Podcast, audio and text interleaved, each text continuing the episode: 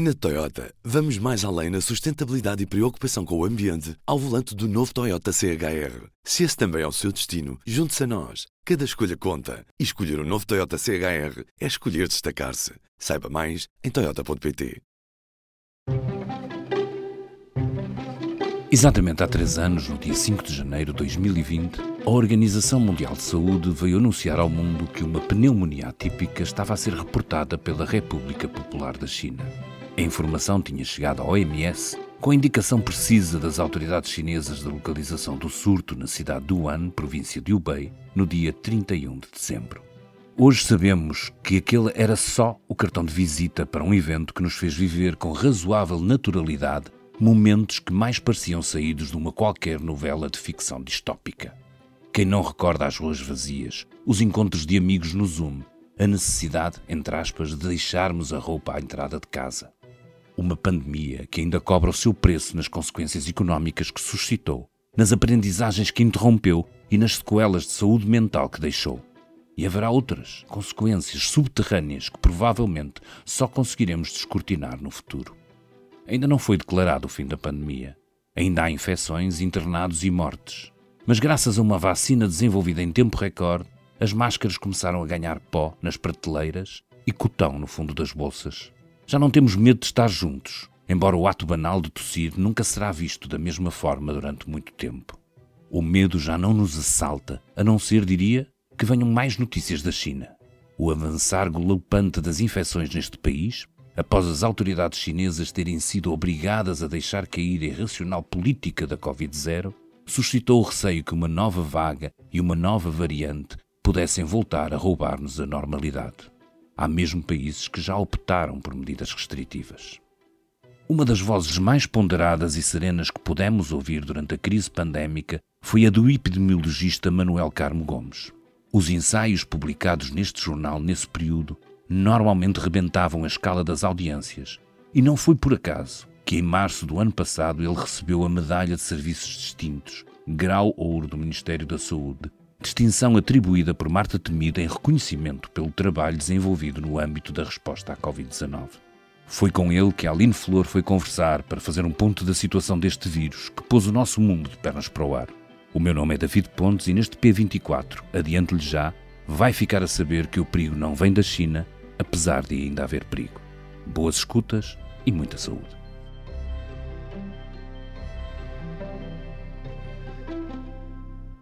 Três anos depois, com as vacinas e depois o que nós também construímos para mitigar, digamos, os efeitos desta pandemia, talvez possa dizer que o pior já passou, mas tendo em conta o que se está a ver na China, que riscos é que ainda persistem, digamos, desta pandemia da Covid-19? Ora bem, nós temos neste momento a população europeia com uma grande proteção imunitária resultado da combinação entre a cobertura vacinal, por um lado, e o facto de eh, a maioria dos europeus já ter sido infectado. Esta combinação infecção e vacinação confere aquilo a que nós chamamos imunidade híbrida, e a imunidade híbrida é bastante protetora, em primeiro lugar, contra a infecção temporariamente, portanto, temporariamente, digamos 4, 5, 6 meses, protege contra a infecção, depois essa proteção contra infecção vai decaindo, mas hoje em dia sabemos que confere uma proteção muito elevada e duradoura contra a doença severa.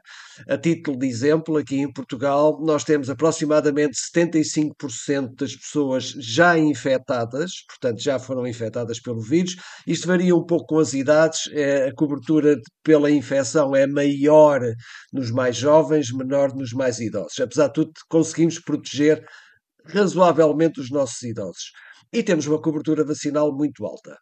Ora bem, qual é o principal risco? O principal risco resulta da evolução do próprio vírus. O vírus tem evoluído imenso, especialmente depois de metade de 2022, quando chegamos aproximadamente a 2000, a meio de 2022, assistimos a uma diversificação tremenda da variante Omicron. Portanto, a Omicron desdobrou-se em dezenas, centenas de linhagens. E uma coisa curiosa nestas linhagens é que elas evoluíram no sentido de fugir à nossa proteção imunitária, fugir aos nossos anticorpos.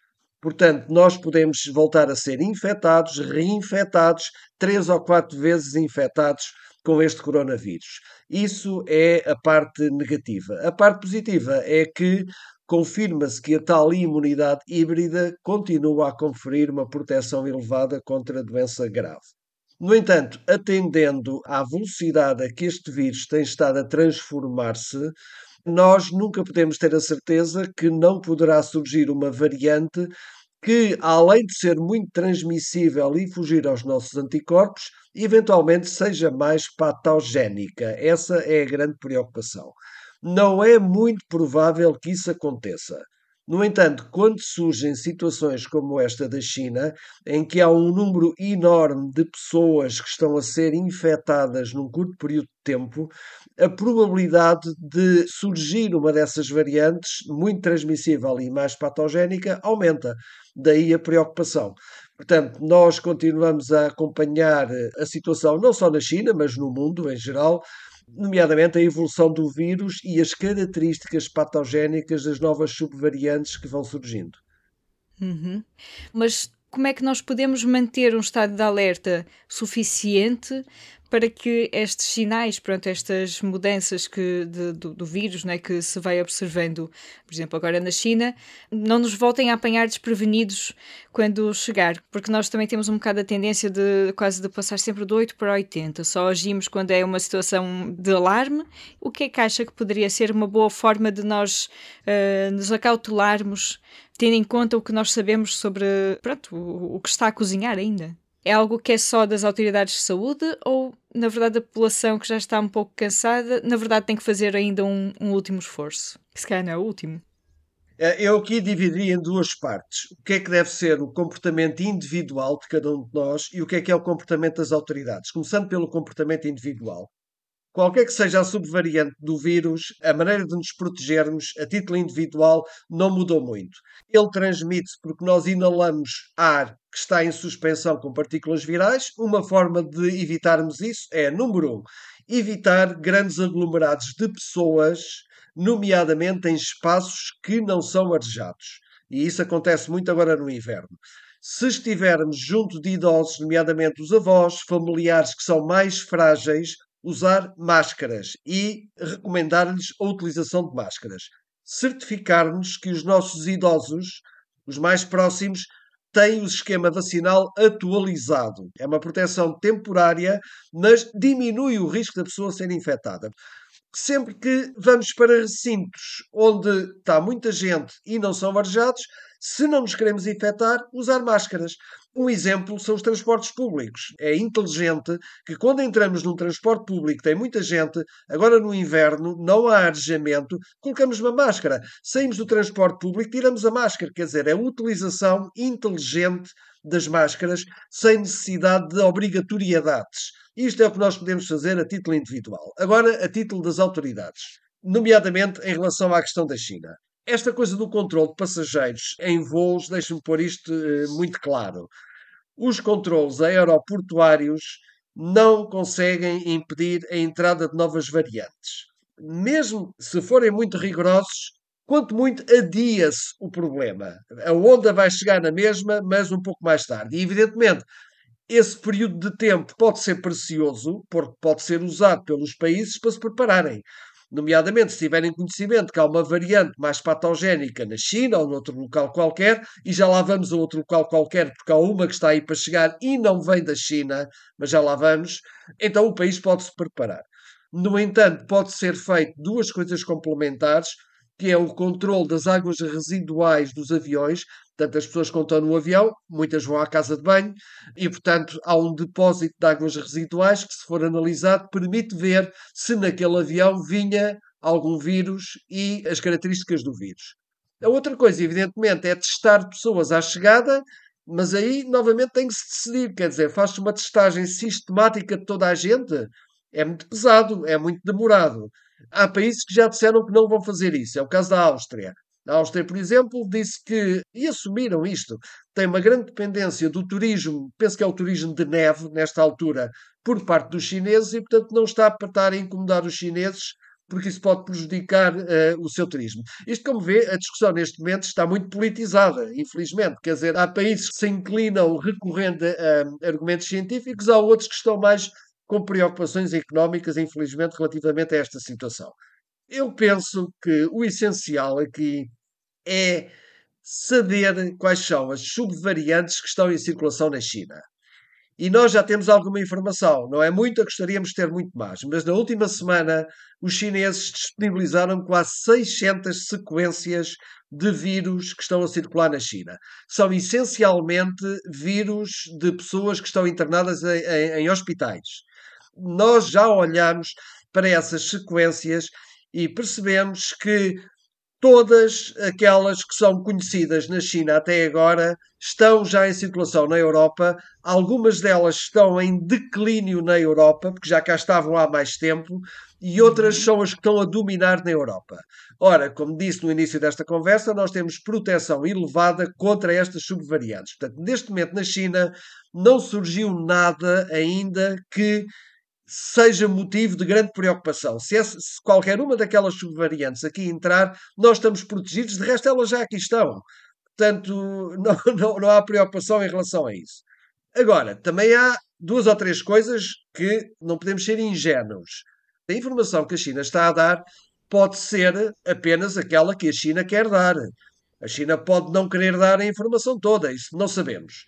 E, portanto, em relação a isso, temos que ter uhum. algum cuidado. Mas também há outro, um outro aspecto: é que as sequências do vírus que a China neste momento está a informar são de meio hospitalar. São aquelas que poderiam eventualmente causar doença mais grave. Porque as variantes que vêm nos passageiros que dão entrada nos, nos, aviões são principalmente sequências que causam ou doença assintomática ou doença muito leve. Portanto, aquelas que nós vamos ver aqui às chegadas nos aeroportos não são aquelas que vão aparecer nos hospitais na, na China.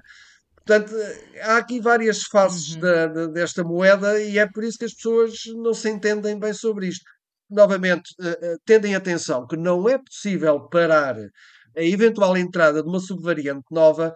Eu penso que aquilo que se deve fazer é, por um lado, incentivar a China a ser mais transparente naquilo que se está lá a passar, porque 600 sequências de vídeos que eles disponibilizaram é uma gota d'água num oceano de infecções. Portanto, dar mais informação e depois a Europa pôr-se de acordo quanto ao controlo aleatório, por exemplo, da chegada de viajantes aos aeroportos. Um controle aleatório é uma coisa que não, não é tão pesada como um controle sistemático, exaustivo de toda a gente, mas permitiria, se todos os países europeus fizerem isso, ter uma ideia complementar da informação que os chineses dão, quais são as variantes que estão lá em circulação. E nós aí começaríamos a desenhar o quadro do que é que está em circulação da China com um pouco mais de informação.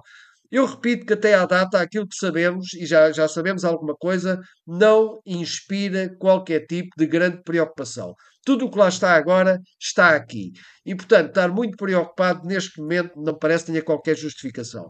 Mas falava de outro país, não é? Exatamente, exatamente. É que neste momento nós sabemos o que é que aí vem e não vem da China. Enquanto está toda a gente a olhar para a China, nas nossas costas surgiu uma subvariante que é uma recombinante, eu vou dizer o nome técnico, peço desculpa por isso, é uma XBB.1.5. Todas as XBBs são variantes recombinantes, resultam da combinação de duas linhagens diferentes do vírus. É aquele exemplo em que uma pessoa pode ser co-infectada por duas e depois dentro de nós o vírus recombina, dá uma coisa completamente nova, que é um bocado de uma e um bocado da outra. Todas as que começam por X são recombinantes. A principal é esta XBB, que já teve muitas descendentes.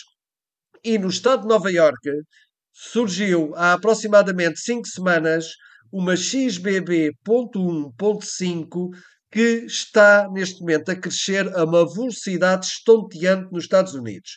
Numa, em questão de 3 semanas, passou de aproximadamente 5% para 40%. Portanto, a XBB.1.5 vai dominar os Estados Unidos e já está na Europa. Já está na Europa, portanto, nomeadamente no Reino Unido. No Natal, os ingleses já tinham 2% de casos com esta recombinante. Ora, esta recombinante vai entrar em Portugal, já está em Portugal, já há dados dos colegas do, do Ricardo Jorge, e, portanto, é aquela que realmente vai crescer rapidamente e vai nos dominar em breve. É só uma questão de poucas semanas. E não vem da China. Não vem da China. portanto, agora, o que é que nós sabemos sobre esta XBB? Sabemos algumas coisas já sobre a biologia dela, portanto, já existe algum trabalho laboratorial. Ela não parece ter características mais patogénicas, felizmente, do que as subvariantes que estão em circulação do vírus. Houve um aumento de hospitalizações no estado de Nova Iorque, mas isso é porque esta XBB criou uma pequena onda de, de novos casos, mas a proporção de pessoas que foram hospitalizadas não é desproporcionada, quer dizer, é, é, é aquilo que seria de esperar. Portanto, novamente, é previsível que venhamos a ter a XBB a dominar isto, vai eventualmente causar um aumento do número de casos em Portugal e em toda a Europa, mas não existe, felizmente, para já, a evidência que ela seja mais patogénica. Ela tem umas características biológicas um bocadinho diferentes. Ela é melhor em entrar nas células, é isso que a gente já sabe. Okay. Mas não parece que seja mais patogénica. Mas isto é apenas um exemplo de que as subvariantes podem aparecer em qualquer sítio mesmo nos sítios que têm uma grande vigilância e que dão informação. Portanto, não é a China que nos está neste momento a. que deve ser o foco único da nossa preocupação. A preocupação já é o vírus, é a sua evolução e é, como digo, manter os serviços que acompanham estas coisas, as autoridades de saúde dos países europeus, a acompanhar, mas sem qualquer tipo de pânico, de voltar ao passado, voltar a 2020, 2021, em que tomámos medidas já não se justifica, quer dizer, nós já estamos, já temos uma uhum. proteção uhum. imunitária grande e é isto que é de esperar que, em princípio, vá acontecer no futuro próximo. Uhum.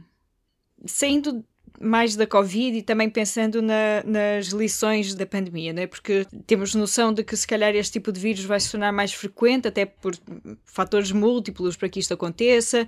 O que é que nós podemos ir introduzindo para também nos prepararmos para este futuro também de mais vírus que vão surgindo desta forma? Sem alarmismos, mas com uma forma de estar que hum. inclua alguma prevenção.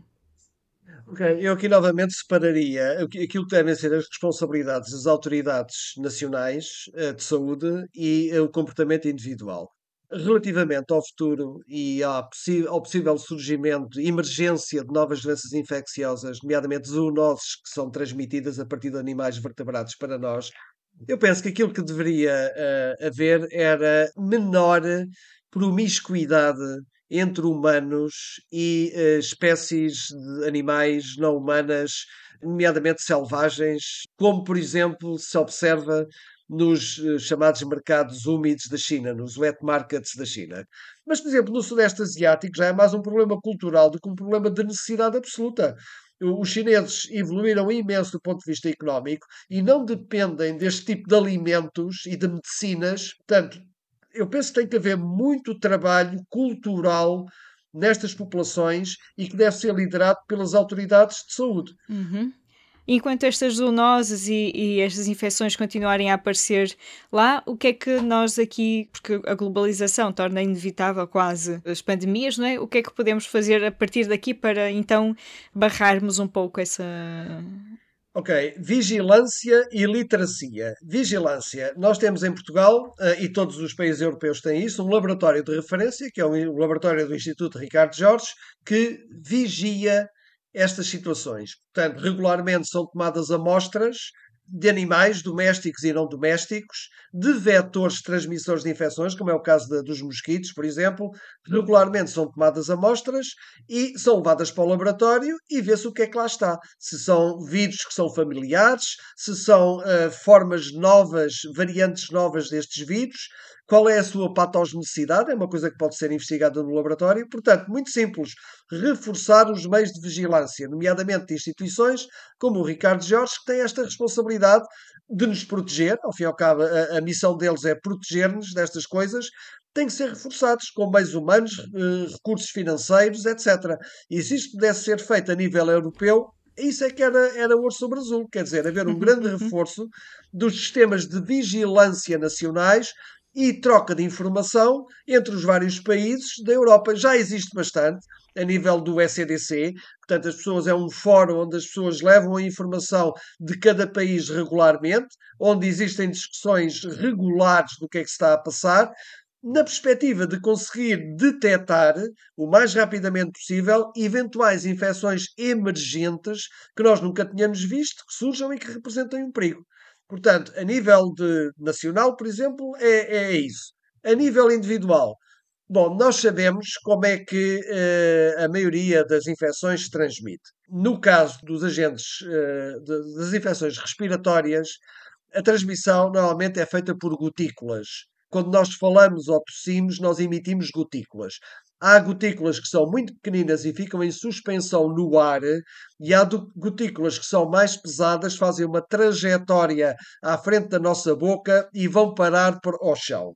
Estas gotículas mais pesadas são tradicionalmente a maneira como se transmite vírus, como por exemplo o da gripe. É o chamada transmissão por gotículas. Como é que isto se evita? Isto se evita-se evita informando as pessoas, lá está a parte da literacia, informando as pessoas acerca deste, deste tipo de transmissão. Portanto, no inverno em particular, as pessoas devem manter hábitos de higiene, lavar as mãos com mais frequência do que no verão, nomeadamente. Eu, eu penso que o álcool gel já não se justifica, a não ser que a pessoa tenha realmente umas grandes preocupações compra álcool gel e lava as mãos com álcool gel, mas eu penso que a torneira e o sabão continuam a ser muito eficientes se forem usados com regularidade, em especial no inverno. E no inverno, evitar para pessoas que são mais expostas, ou por exemplo os professores que são postos em frente a dezenas, centenas de alunos, ou as pessoas que regularmente eh, viajam em, em meios de, de, de transportes públicos, evitar levar as mãos à boca e aos olhos estes vírus entram pela mucosa da boca e pelos olhos. Portanto, esfregar as mãos com os olhos, evitar isso. São pequenos, pequenos gestos que, se forem feitos com disciplina, diminuem muito o risco de uma pessoa ser infectada por estes vírus. Há alguns vírus, portanto, o vírus da gripe e a maioria dos vírus respiratórios transmite-se por estas gotículas. Não são tão perigosos como, por exemplo, o coronavírus e, por exemplo, o sarampo. O sarampo e o coronavírus têm como característica ficarem em suspensão nas tais gotículas mais pequeninas que nós emitimos quando falamos ou quando tossimos e ficam no ar muito tempo em suspensão. São mais perigosos porque nós até podemos ser infectados por uma pessoa que nunca sequer vimos. Por exemplo, nós uh, apanhamos um elevador do qual saem três ou quatro pessoas. Se uma delas estiver infectada com o coronavírus, o coronavírus fica em suspensão no ar do elevador. Nós entramos no elevador, não levamos máscara e inalamos o coronavírus. Isto passa-se com o sarampo também. Portanto, as pessoas devem ser informadas destes processos de transmissão dos vírus. Devem saber como é que eles transmitem. Isto não, não é magia. São coisas muito concretas. Se já foram reproduzidas em laboratório, conhecemos muito bem estas, estas coisas transmissão, da transmissão. Portanto, se as pessoas realmente se querem proteger, então, devido ao seu estado de saúde ou porque contactam com pessoas idosas que não querem infectar, as pessoas devem ter esta disciplina. Locais fechados com pouco arejamento, máscara se a pessoa se expõe muito, lavagem das mãos com alguma frequência e evitar levar as mãos à boca e aos olhos. Portanto, são regras simples, mas que têm este problema, é que têm que ser feitas com disciplina. Não pode ser só uh, alguém que está a ouvir o Manuel de Carmo Gomes a dizer estas coisas, faz isto durante dois ou três dias e depois deixa de fazer. Tem que ser feito com disciplina. É, agora estamos no inverno. Se uma pessoa de trás dos montes me ouvir dizer que devemos abrir as janelas durante as salas de aula ou coisa assim, diz que eu sou parvo ou que não faço a mínima ideia do que é que é estar em trás dos montes ou, ou, ou em Castelo Sim. Branco, quando faz muito frio nesta altura. Mas aí nessas circunstâncias devemos é proteger-nos com a higiene de que já mencionei e a utilização de máscaras. Depois, quando o tempo começa a ficar mais quente, arejar o mais possível os espaços em que uhum. nós estamos. Abrir as janelas, fazer uma pequena corrente de ar, porque é suficiente. Porque estas partículas virais ficam em suspensão no ar. Se houver uma pequena corrente de ar, deslocam-se deslocam-se uhum. para fora de, das zonas em que nós as vamos inalar e isso diminui tremendamente o risco de sermos infectados. Portanto, voltando ao uhum. princípio, em duas palavras, vigilância e literacia. Uma entrevista com Manuel Carmo Gomes, professor de Epidemiologia da Faculdade de Ciências da Universidade de Lisboa, numa altura em que se completam três anos desde o início da pandemia. Leia na edição impressa e no nosso site os perfis dos novos governantes e recorde também as incógnitas que ainda persistem no caso da TAP, que motivou a saída de Alexandra Reis e a atual crise do governo. Quinta é também dia de podcast Poder Público. Numa semana quente da política, há um episódio fresquinho para ouvir ao final da tarde. Este foi mais um P24. Se gostou de ouvir este episódio, siga o podcast nas aplicações habituais para nos ouvir todas as manhãs. Eu sou a Aline Flor. Tenha um bom dia. O público fica no ouvido. Na Toyota, vamos mais além na sustentabilidade e preocupação com o ambiente ao volante do novo Toyota CHR. Se esse também é o seu destino, junte-se a nós. Cada escolha conta. E escolher o um novo Toyota CHR é escolher destacar-se. Saiba mais em Toyota.pt.